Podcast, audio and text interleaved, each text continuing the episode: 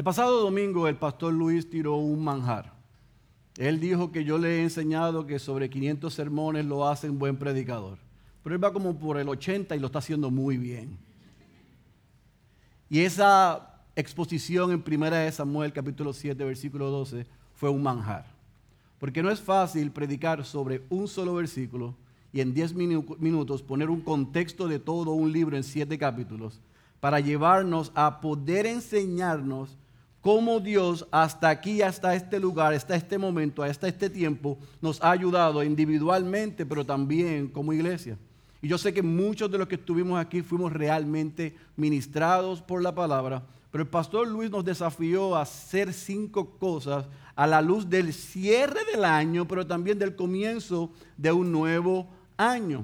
Y es en esa coyuntura que yo quiero que en este primer sermón, el primer domingo del año 2024, nosotros antes del próximo domingo retomar la serie en Hebreos capítulo 7 y ver a Jesús y a Melquisedec, podamos tomar un momento y evaluar a la luz de las costumbres que hace la gente en la sociedad si nuestras resoluciones son bíblicas son permanentes, son duraderas y si son eternas. El 92% de las resoluciones que hacemos los seres humanos duran los primeros 90 días del año. Eso lo dijo uno de los que hace estadística. 92%. Yo no sé si puede ser 90, 80, yo 92%. Si eso es cierto, la pregunta sería, ¿por qué? ¿Por qué los hombres, incluyendo los cristianos, cuando cierra un año y comienza otro, tenemos la tendencia de ponernos románticos, emocionales y hasta espirituales y decir, el próximo año voy a hacer lo que no hice este año? ¿Por qué tenemos la tendencia de hacer compromisos que nosotros sabemos que no tenemos ni la fuerza, ni la voluntad, y aún más, ni el deseo de cumplirlos. Pero yo puedo entender en eso en gente que no son creyentes. Pero en los hijos de Dios, gente que debemos ser íntegros, que nuestro sí debe ser sí, nuestro no debe ser no, debemos evaluar si lo que nos estamos comprometiendo realmente es lo que Dios ha prescrito en su palabra. Entonces, Pastor Félix está diciendo, que hacer resoluciones, compromisos es una cosa incorrecta. No, no, yo creo que debemos hacer resoluciones. Yo creo que debemos hacer compromisos, pero lo debemos hacer a la luz e informado por las escrituras. Que sea la palabra la que nos diga y nos recuerde y nos ayude y nos abra el camino de que lo que vayamos a hacer lo hagamos consciente de quiénes somos, de nuestras limitaciones y de dónde está la fuerza para hacer lo que nos vamos a comprometer.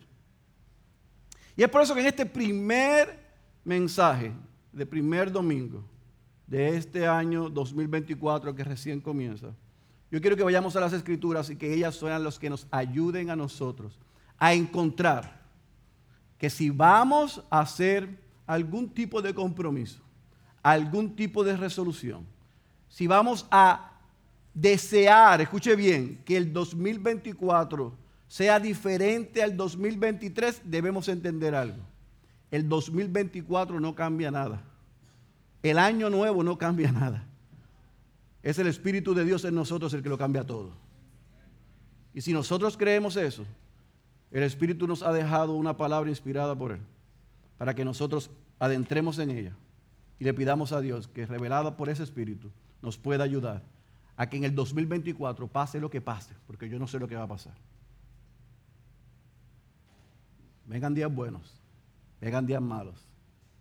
Haya prosperidad o haya escasez, haya salud o haya enfermedad. Nuestras vidas estén fundamentadas en la roca que es Cristo Jesús. Y que lo que salga de nuestros labios y lo que emane nuestras vidas sea puro evangelio y pura palabra porque eso es lo que nos va a sostener. Suceda lo que suceda, pase lo que pase. Amén. Así que yo le pido que vaya a su Biblia a la primera carta del apóstol Pablo a los tesalonicenses. Primera de Tesalonicenses, capítulo 5. Vamos a leer del versículo 12 al versículo 24. Después que leamos esta porción, vamos a orar una vez más. Y entonces comenzamos a trabajar este texto. Primera de Tesalonicenses, capítulo 5 versículo 12 al versículo 24, cuando usted esté ahí, me dice, amén. Leemos la santa y poderosa palabra de nuestro Señor. Pero les rogamos, hermanos, que reconozcan a los que con diligencia trabajan entre ustedes y los dirigen en el Señor y los instruyen y que los tengan en muy alta estima con amor por causa de su trabajo. Vivan en paz los unos con los otros. Les exhortamos, hermanos, a que amonesten a los indisciplinados, animen a los desalentados, sostengan a los débiles y sean pacientes con todos. Miren que ninguno devuelva a otro mal por mal sino que procuren siempre lo bueno los unos para con los otros y para con todos. Estén siempre gozosos, oren sin cesar, den gracias en todo porque esta es la voluntad de Dios para ustedes en Cristo Jesús. No apaguen el espíritu, no desprecien las profecías, antes bien examínenlo todo cuidadosamente, retengan lo bueno absténganse de toda forma de mal, y que el mismo Dios de paz los santifique por completo, y que todo su ser, espíritu, alma y cuerpo sea preservado irreprensible para la venida de nuestro Señor Jesucristo. Fiel es aquel que los llama, el cual también lo hará. Vamos a orar una vez más. Padre, Hemos leído, orado y cantado tu palabra, la fuerza más poderosa de este universo. Ahora nos acercamos a ella con reverencia, pero también expectantes, para que por medio del Espíritu que inspiró a Pablo para plasmar estas instrucciones a los tesalonicenses. Tu espíritu aplique esta palabra a nuestras vidas. Que tus hijos hoy seamos emplazados, pero también edificados. Que nos comprometamos, pero que salgamos con esperanza. Que cada una de estas cosas son posibles por la obra de Cristo en nuestro favor. Pero también te rogamos, Señor, que como hicimos desde el inicio en la oración de comienzo, que si hay alguno en medio nuestro que no es tu hijo, que no es tu hija, que hoy, Señor, tú quites la venda de sus ojos, que tú les des un corazón nuevo y que le des el arrepentimiento y la fe, para que puedan reconocer que son pecadores pero que Cristo es un gran Salvador y puede ser el Señor de sus vidas.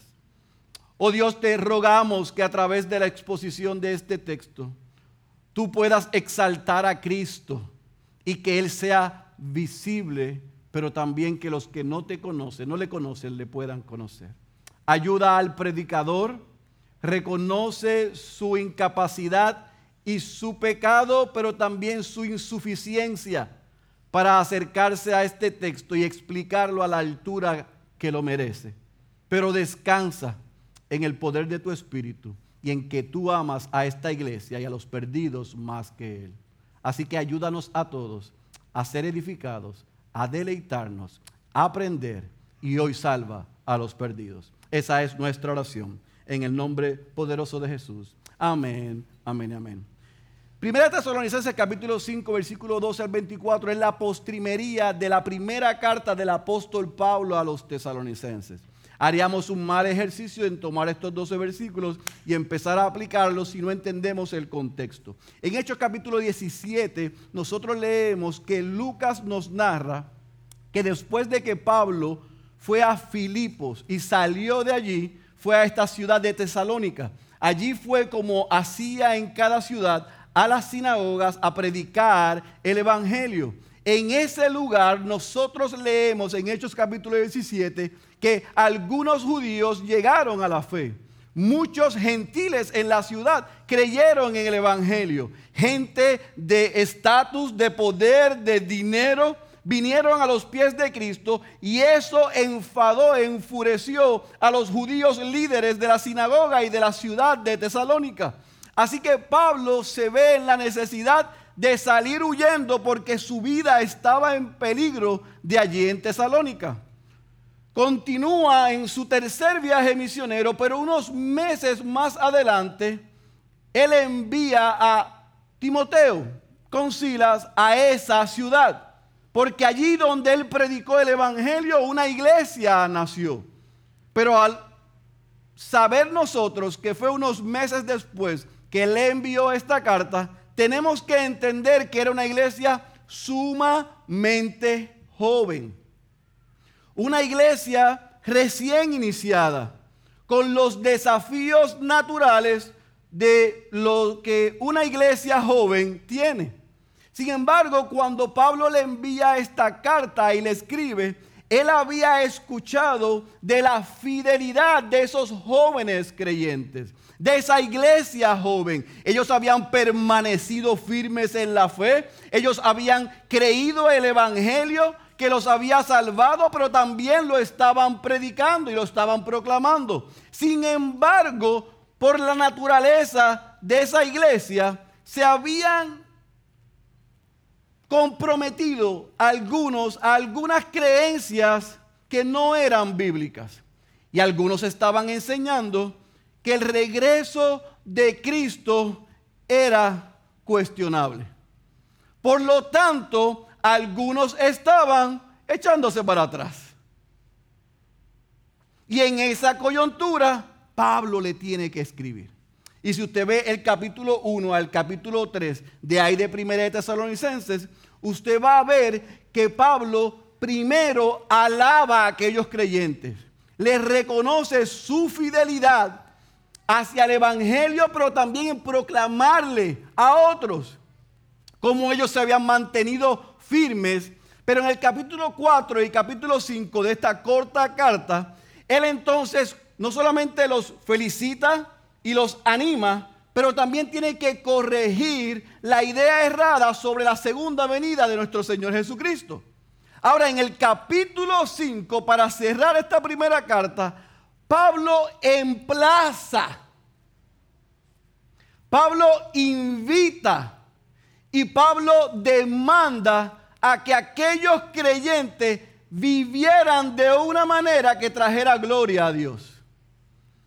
Y si usted leyó conmigo del versículo 12 al versículo 22 específicamente, 10 versículos, Pablo basa esa enseñanza, esa demanda, esa exhortación en 16 principios, en 16 comandos, en 16 resoluciones. Él les estaba enseñando a ellos cómo debían vivir en tres direcciones. Escuche bien, Pablo estaba enseñándoles a ellos. Yo los felicito por su fidelidad. Gracias por lo que han hecho por el Evangelio, cómo han permanecido en él y cómo lo han proclamado y cómo la iglesia está creciendo. Los animo a seguir hacia adelante. Déjeme corregir la enseñanza sobre la segunda venida de nuestro Señor Jesucristo, porque hay cosas que no están diciendo que son correctas. Sin embargo, para cerrar les voy a decir, yo demando de ustedes, yo le exijo a ustedes, yo le animo a ustedes que vivan de una manera que lo que ustedes escucharon y los transformó sea el modo de vida para siempre. Así que les escribe en tres direcciones. La primera instrucción o demanda o exigencia que hace es en su relación con los líderes, en su relación con los pastores de la iglesia. Usted puede ver en el versículo 12 y versículo 13 parte alta que Él les llama a ellos a que su relación con los líderes y los pastores de la iglesia sea una que muestre que ellos están sometidos a ellos, pero que también estaban aprovechando la enseñanza y la instrucción de ellos. ¿Y qué hace el apóstol Pablo en el versículo 12 y versículo 13, parte alta? Usted leyó conmigo. Él les dice, no solamente les dice que los reconozcan, sino que le tengan alta estima con amor por causa de su trabajo. Pero él explica qué clase de trabajo hacían los pastores. Él dice, los pastores no solamente dirigen, los pastores no solamente instruyen, sino que también los pastores, aunque algunos no lo crean, trabajamos. Él le dice, sus líderes, sus ancianos, sus pastores trabajan, les dirigen y les instruyen. Ámenlos, reconozcanlos, obedézcanlos, sujétense y sométanse a ellos. Ahora, este versículo y medio, muchos charlatanes lo han sacado fuera de contexto y le han rogado, le han enseñado a la iglesia que eso significa que nos tienen que venerar, nada más lejos de la verdad. Pablo no estaba diciendo aquí venérenlo, sino que los tengan en muy alta estima. ¿Qué está diciendo el apóstol? ¿Qué está enseñando él? Él está enseñando a que la iglesia pueda entender y comprender que una evidencia de un compromiso con Dios y con su palabra es que están debajo de los pastores aprovechando bien el tiempo. Que están tomando la instrucción y la están poniendo en práctica. Algunos aquí se les hace difícil ni siquiera llamarnos pastores, nos tutean. Ay, entonces usted necesita que le llamen pastor. No, es usted el que necesita llamarnos pastores. Porque si usted tiene otras ovejas y pertenece a un rebaño, está diciéndole al cielo y a nosotros que nosotros somos sus pastores. Si usted me tutea, yo le tuteo. Y cuando esté en el tribunal de Cristo, según Hebreos 13, 17, Luis y yo diremos, ni lo conocemos. No son nuestras ovejas.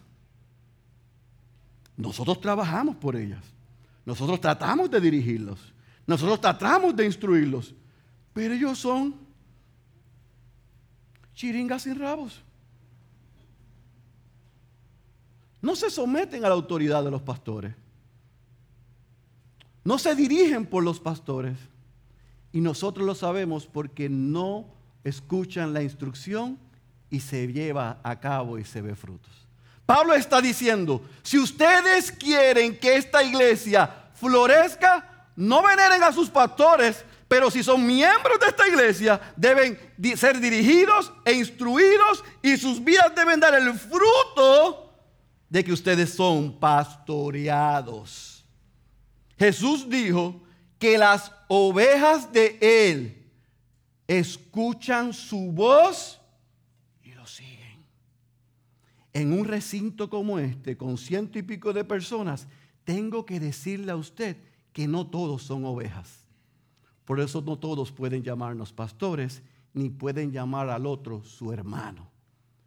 Si algo va a cambiar en su vida en el 2024, hágase miembro de esta o de alguna iglesia, para que pertenezca a un rebaño, para que tenga compañeros ovejas y para que pueda llamar a sus pastores, porque la Biblia dice que pastores son los que darán cuenta por ovejas, no por cabras,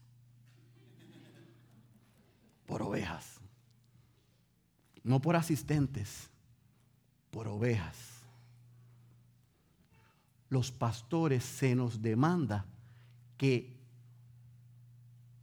voy a decir, lo iba a decir fino, pero lo voy a decir, como llevo cinco semanas sin predicar, lo voy a decir como salga. Que apestemos a ovejas. Fino es colamos a ovejas. No, no. El pastor tiene que apestar a ovejas. Y para a mis hijas, no importa donde yo esté, en la casa, ellas saben dónde yo estoy, por mi olor. Porque mi viejo se echaba perfume así. Y yo aprendí eso.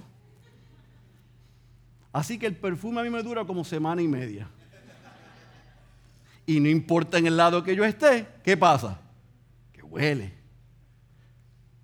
No importa donde nosotros estemos, debemos oler a ovejas y las ovejas deben oler a sus pastores. Ese es el primer principio. Rebaño unido huele a sus pastores, los pastores huelen a sus ovejas. Número dos, él no lo deja ahí. Él dice, debe haber una relación saludable los unos con los otros. No solamente es reconozcan, amen, sométanse y vivan bajo la autoridad, la enseñanza y la instrucción de sus pastores, sino que vivan en relación que traiga gloria a Dios entre ustedes. Y aquí la lista es más larga. Él les dice, ustedes deben, número uno, versículo 13, parte baja hasta el versículo 15, vivir en paz. No es solamente que vivan en paz con sus pastores, que vivan en paz los unos con los otros. El mismo Pablo en Romanos capítulo 12, versículo 18 dijo que en cuanto esté de nosotros estar en paz con todos. Escuche bien, él está hablando de paz, no de pasividad. Él está hablando de paz.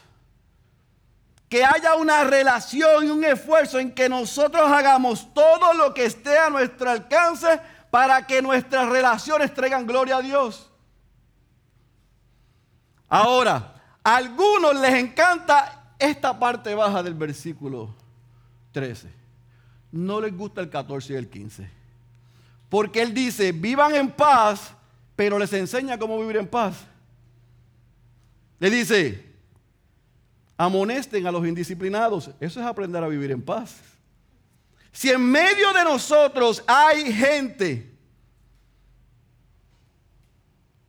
que no viven según el decreto de las escrituras, Pablo le estaba diciendo a ellos, amonéstenlos, corríjanlos, adviértanles e incluso llévenlos a disciplina. La iglesia de hoy está como está porque la disciplina salió de ella la gente hace lo que le da la gana y espera que en la iglesia se lo aceptemos. Quieren vivir como le da la gana y esperan que Dios, los pastores y el rebaño se lo acepte. Pero eso es foráneo y eso es contrario a las escrituras. Pablo dice que las ovejas, no los pastores, las ovejas, los pastores no solamente es nuestra responsabilidad, sino del rebaño, el amonestar a los indisciplinados, a los rebeldes, advertirles. Si usted escucha a la gente con la lengua que llega hasta donde está Pepe, no venga donde mí, corríjalo.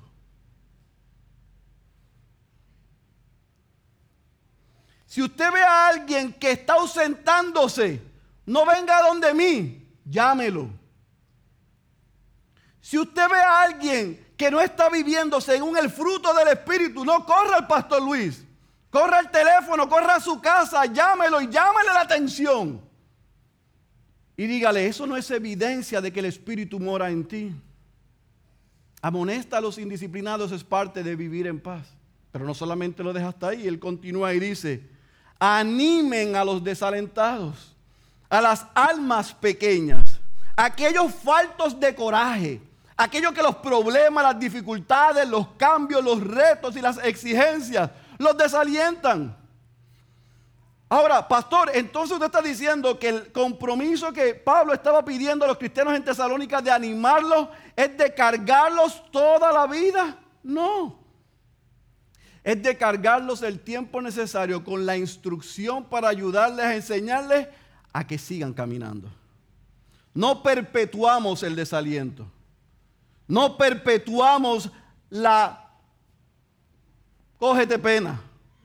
No, no, no, no, no. Como cristianos tenemos que estar en los momentos de dificultad, de dolor y desaliento de toda la iglesia. Porque hay días buenos, hay días malos, hay temporadas malas. Y en las temporadas malas que parecen permanentes, tenemos como creyentes que estar ahí para animarnos. Y recordarnos como yo oraba esta mañana en mi devocional mientras escuchaba el himno de Madu el que estamos casi en casa. Esto no va a durar siempre. Yo te voy a animar, tú me vas a animar, porque aun cuando desde este lado no se vaya, no es para siempre, ya mismo llegamos a casa. Así que parte de vivir en paz los unos con los otros no es solamente corregir al indisciplinado, sino animar al desalentado. Y él dice número tres, sostener a los débiles. Dentro de la iglesia hay algunos que son espiritualmente débiles, son bebés espirituales. Esa iglesia era reciente, era joven. Había gente que tenía gran necesidad de ser alentados, de ser sostenidos, de ser animados, de ser recordados del Evangelio, de recordarles la obra de Cristo en su favor de que ellos eran lo que decía la cruz, no lo que sentían ellos. Cuando tú y yo estamos débiles, necesitamos otros creyentes que nos recuerden las palabras de Pablo, que cuando somos débiles, en Él somos fuertes. Eso es sostenernos, decirnos, ay bendito, ay pobre de ti. Sí, yo te entiendo. Yo, yo, yo tampoco sé cómo tú vas a salir de ahí. Amado hermano, si hay alguien aquí que le dice eso, acúselo con su mamá. No se lo permita. Ser solidario en la debilidad y cargarlo no es afirmar que ese estado es permanente. Por todo lo contrario, somos empáticos y solidarios, pero apuntamos a la esperanza que hay en Cristo. Dura poco, ya mismo llegamos, pronto estamos en casa. Número próximo, él le dice, sean pacientes con todos. Ay, papá, con todos, sí, con todos. Con el indisciplinado, con el desalentado, con el débil. Practica el fruto del espíritu de la qué? De la paciencia con todos, con los creyentes y con los no creyentes, con el amigo, pero también con el enemigo. Sé paciente, muestra a Cristo. Les dice, no les paguen mal con mal. Él está haciendo suya las enseñanzas de Jesús en el Sermón del Monte, Mateo capítulo 5, versículo 32 al 38. Les dice, la venganza no es opción para el cristiano. Ay, pero pastores, que usted no sabe, es que me dan unas ganas y yo le voy a decir a mí también. A mí me dan las mismas ganas y como yo mido 6 pies 2 pulgadas, son más grandes que las de usted. Pero ¿sabe qué? No está permitido. La venganza es del Señor. Ahora no ores, Señor, véngate como dice tu palabra. Tampoco así. No, tampoco así. No, no, no, no. El cielo gobierna. El Señor está sentado en su trono. El que conspira contra nosotros lo hace sin Dios. Y el mejor amigo del cristiano no es el tiempo, es Jesús. Él lo hará. Pero cuando me sube y cuando me baja, ora. Y cuando quiere correr, no corras. Y cuando quieres tirar la piedra, suéltala. Y cuando quiero decir algo, bendito eres tú Dios, tú sabes todas las cosas. En ti está escondida mi vida. Tú sabes lo que has hecho. No diga llévatelo, Satanás. No, no diga eso. Descansa en el Señor. Le dice, procuren siempre lo bueno. No a veces, sino siempre lo bueno. Me dan un golpe, yo no respondo con mal. No, él dice, responde con bien. Actúa en amor. Esta es una evidencia de que ha sido transformado y es un fruto del Espíritu. Ahora, fíjense en que la lista de la relación con sus pastores es una instrucción. La lista de su relación con los demás, ¿cuánto fue? Cuéntenla. Siete. Uno a siete. Así que el primero dice, si van a vivir de manera que trae gloria a Dios, examinen su relación con los que le lideran. Número dos, examinen su relación los unos con los otros. Para número tres, al revés, porque si fuésemos nosotros, comenzáramos por nosotros. Y Él nos dejó a nosotros individual para lo último. Y dice, examinen ustedes de manera individual su relación con Dios. Primero su relación con los que lideran. Segundo su relación con los unos con los otros, con las otras ovejas. Y aún con su prójimo y también sus enemigos. Número tres, y evalúen su relación individual y personal. Del versículo 16 al versículo 21 dice, número uno, estén siempre gozosos. ¿Cómo podemos estar gozosos? Los creyentes estamos gozosos porque nuestra mirada no está en lo que se ve, sino en lo que no se ve. Los cristianos podemos estar gozosos no por la obra que podamos hacer, sino por la obra consumada de Cristo en nuestro favor. Los cristianos podemos estar gozosos porque no importa la situación que estemos pasando, hay una garantía de que es transitoria. Los cristianos podemos estar gozosos porque el gozo descansa en el Evangelio. No es nada que yo pueda hacer, sino lo que Dios hizo en Cristo. Y eso me da gozo. Pastor, pero es que hay días que es que no me huelen ni las azucenas. Es que la Biblia no pide que el gozo dependa del olfato, sino de la fe. No es de cómo te sientas, sino de quién es Él. No es de lo que te hicieron o tú hagas, sino de lo que Cristo ya hizo por nosotros. Podemos vivir con gozo. Número dos, Él le dice, tengan gozo, pero también para que haya gozo, oren. No oren a veces, oren sin cesar.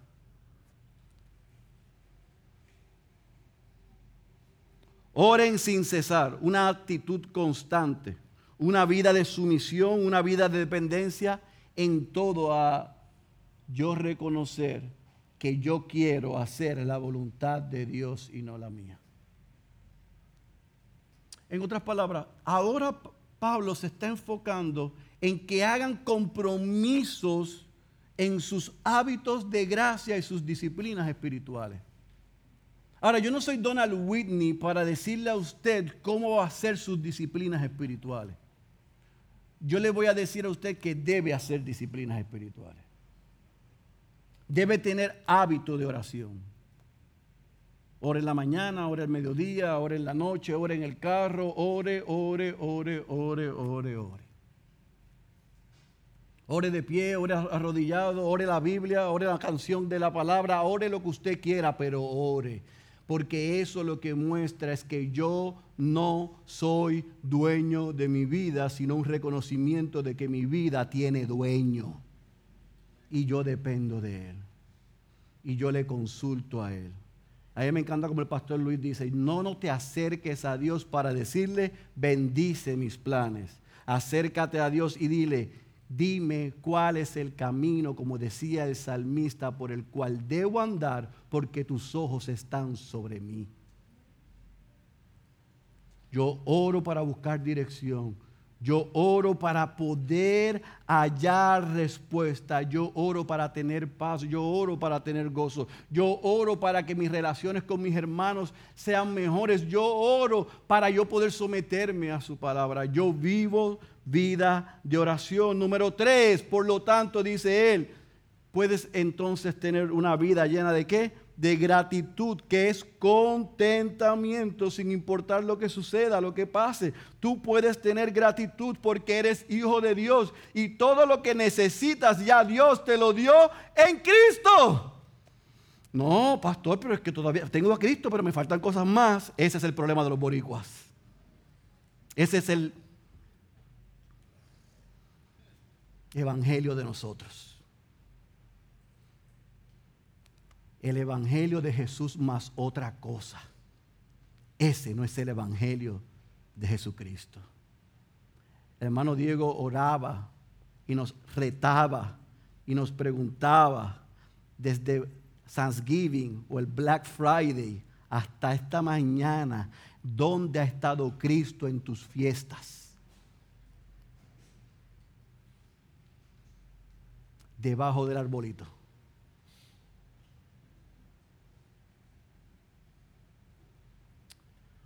Si Cristo es otra cosa, jamás va a haber gratitud ni contentamiento.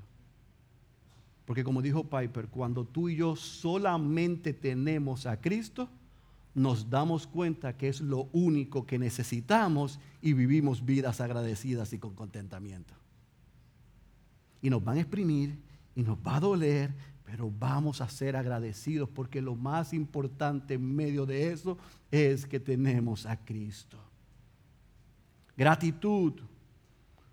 Y entonces ahora él pasa a cosas específicas que también se han sacado fuera de orden. Yo las voy a mencionar y, las voy a corregir para que las hagamos nuestras. Él le dice a ellos, no, dice la nueva traducción viviente, apaguen al espíritu, no corras de Dios.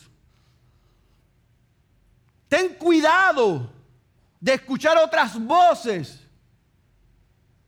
Si tú eres un hijo o una hija de Dios, el Espíritu Santo vive en ti. Él no entra, sale, sale y entra. Él vive en ti. Pero nosotros con nuestra actitud, con nuestro comportamiento, le podemos decir, haga silencio que yo voy a hacer mi voluntad. Él dice, no hagas eso.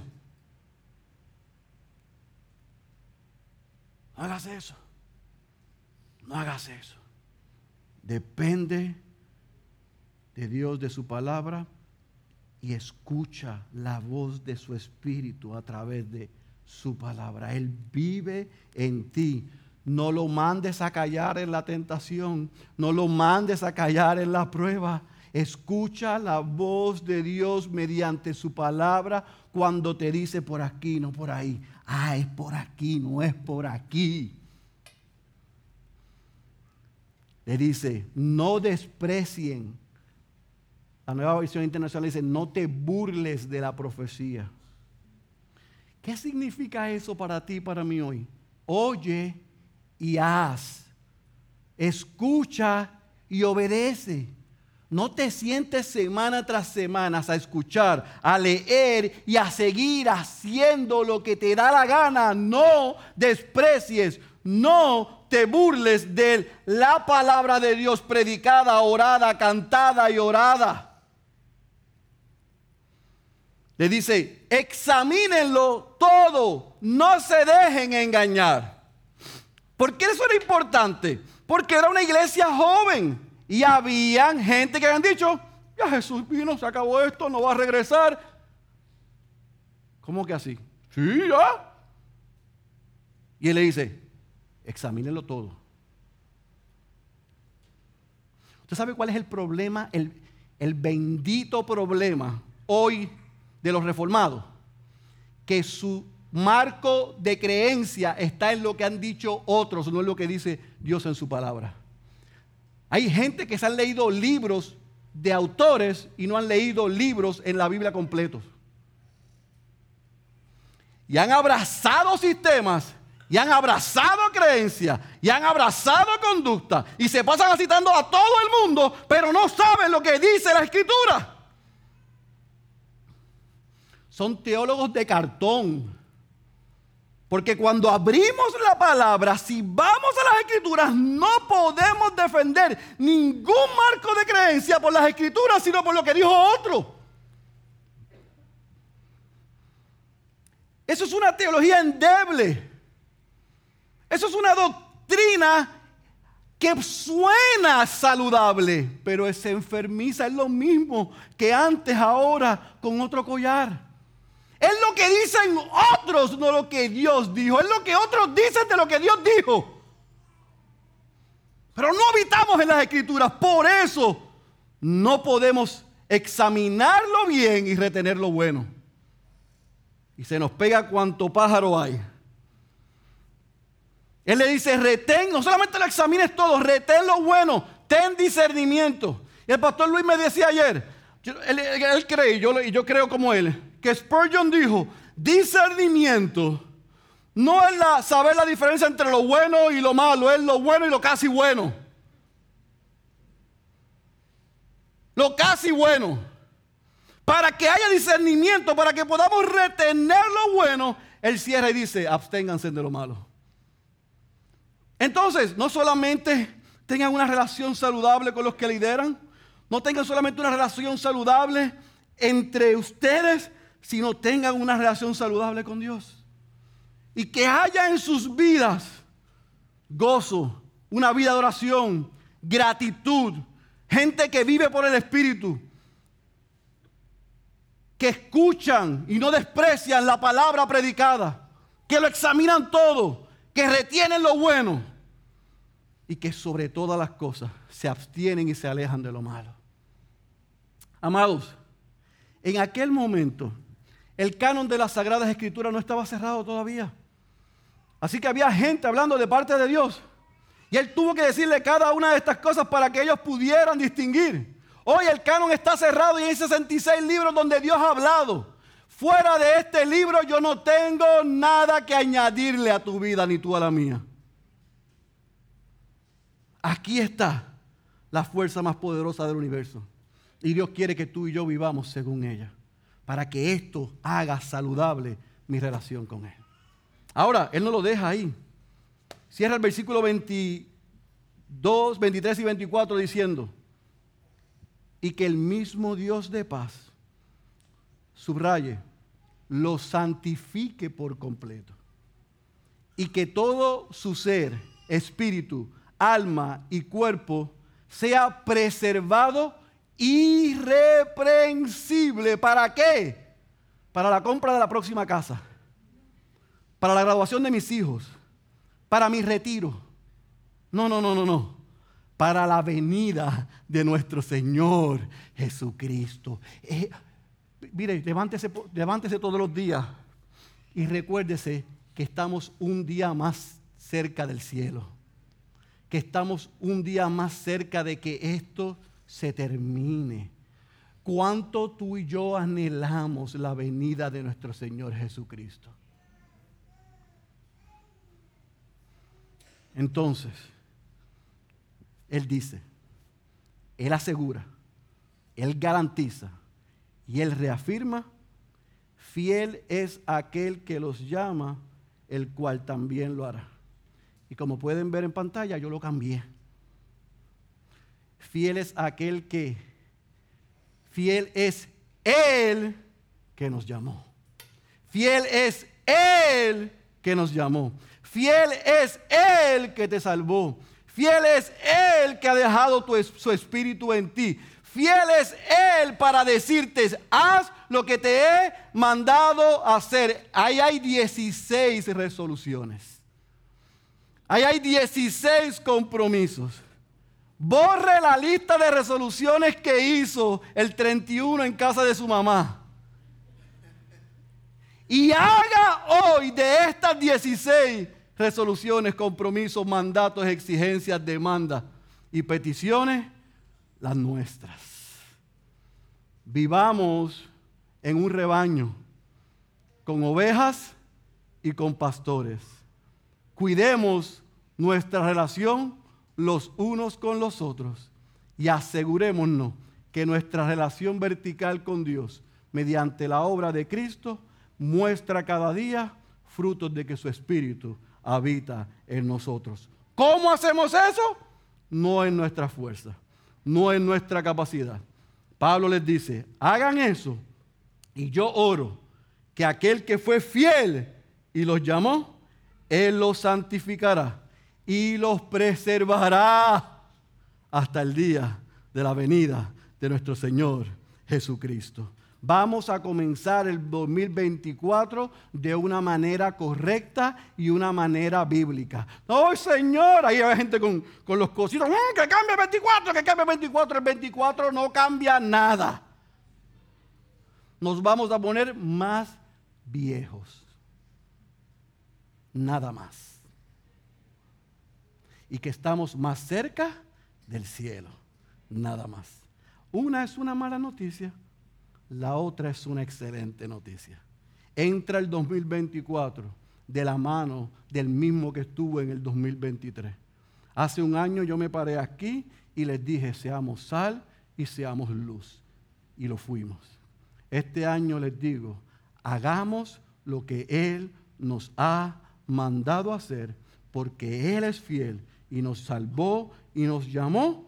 Él nos santificará y Él nos preservará en los días buenos y en los días malos, Él sigue siendo fiel.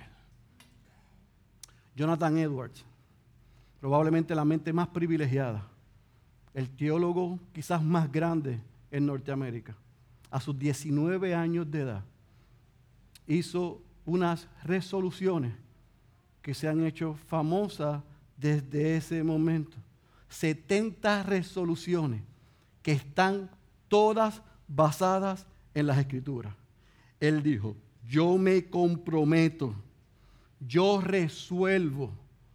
En 70 cosas se resume en una, en vivir para la gloria de Dios como Dios ha prescrito en su palabra.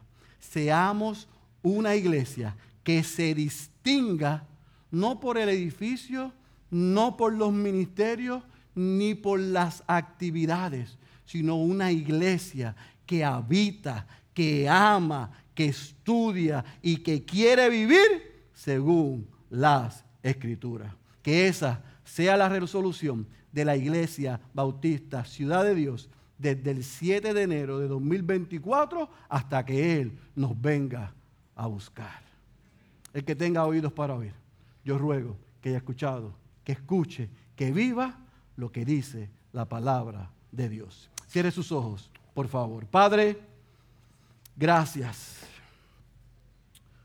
Gracias por tu palabra, por el desafío que nos hace ella mediante el desafío que le hizo Pablo a los tesalonicenses.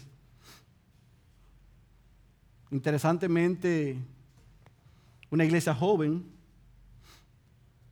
una iglesia que recién se estaba estructurando con un liderazgo nuevo, sin mucha experiencia, con cristianos que tenían mucha hambre, pero donde había también mucha necesidad, donde algunos entraron creyendo que se podían aprovechar. Y Pablo apuntó a la importancia de vivir y de comprometernos y de resolver vivir como ciudadanos de una ciudad celestial. Ese es el anhelo en Ciudad de Dios. Ser una ciudad espiritual en esta ciudad física, donde las ovejas huelan a pastores y los pastores huelan a ovejas, donde las ovejas se cuiden donde las ovejas se amen, donde las ovejas vivan en paz, se corrijan, se animen, se sostengan, se cuiden, se alienten, se apoyen, oren los unos por los otros. Donde seamos una iglesia que haya gozo, que haya gratitud, que vivamos de una manera que trae gloria a tu nombre porque vivimos en santidad. Señor, una iglesia que no quiere quedarse con lo que tú nos has dado, sino que quiere compartirlo, no solamente en San Juan, no solamente en Puerto Rico, sino hasta los confines de la tierra. Señor, esa es la iglesia que pretendemos ser, que anhelamos ser, pero como Pablo oró, este uno de sus pastores ora hoy, para que tú nos santifiques, nos preserves hasta la venida de nuestro Señor Jesucristo, porque tú eres fiel. Que en medio de toda necesidad que podamos enfrentar o encontrar en el 2024, sepamos que tú vas delante de nosotros, que nos has dado a Cristo y en Cristo nos has dado todo, que tenemos tu espíritu y tu espíritu mora en nosotros. Nos has dejado tu iglesia y tu palabra. Tenemos lo necesario para la vida y la piedad. Así que ayúdanos, Señor. Pero no queremos cerrar este primer mensaje sin invitar a aquellos que nos acompañan hoy, Señor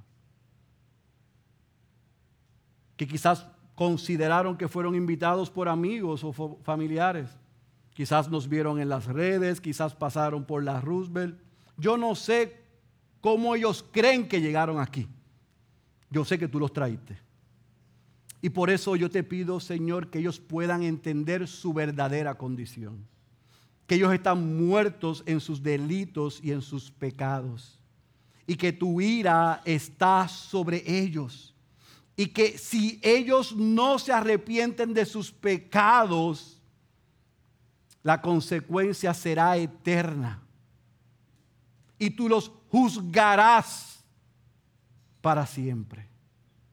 Oh Señor, pero si ellos mientras han leído y escuchado lo que acabamos de exponer, algo en ellos desea ser pastoreados, desea tener comunidad y desea disfrutar de esos beneficios que puedan reconocer, oh Dios, hoy, que es posible mediante la vida y la muerte de Jesucristo.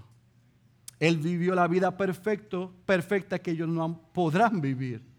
Y, ellos, y Él recibió la muerte que iba destinada sobre ellos y sobre cada uno de nosotros. Y por ese intercambio, donde el justo fue por los injustos y los pecadores como ellos, hoy es posible que ellos se arrepientan de sus pecados y puedan depositar su fe en Cristo. Oh Señor, te rogamos desde el principio que tú quitaras vendas, que tú dieras corazones nuevos. Si hay alguno en medio nuestro, que hoy siente el peso de su pecado, que pueda confesar a Jesucristo como Señor y Salvador. Y que pueda acercarse a algunos de nosotros y nosotros vamos a orar con Él y vamos a orar por Él o por ella para pedir que tu gracia, tu misericordia y tu favor, Dios, esté con ellos. Y que ellos puedan no solamente ser salvos y transformados, sino que anhelen y deseen ser parte de una comunidad como esta. Así que Señor, hoy queremos comenzar este año de una manera diferente. Y es pidiéndote que lo que hemos escuchado y hemos oído y estudiado, tu Espíritu nos ayude a ponerlo en práctica. Hay 16 maravillosas resoluciones y compromisos que podemos hacer. Y es vivir de una forma que traiga gloria a tu nombre. Al final del día, cada uno de los miembros de esta iglesia quieren cantar, quieren orar, quieren vivir y quieren predicar como ciudadanos de esa ciudad de Dios. La que anhelamos, la que aspiramos y la que invitaremos hasta que todos escuchen que Jesucristo es el Señor. Y en su nombre oramos. Amén, amén y amén.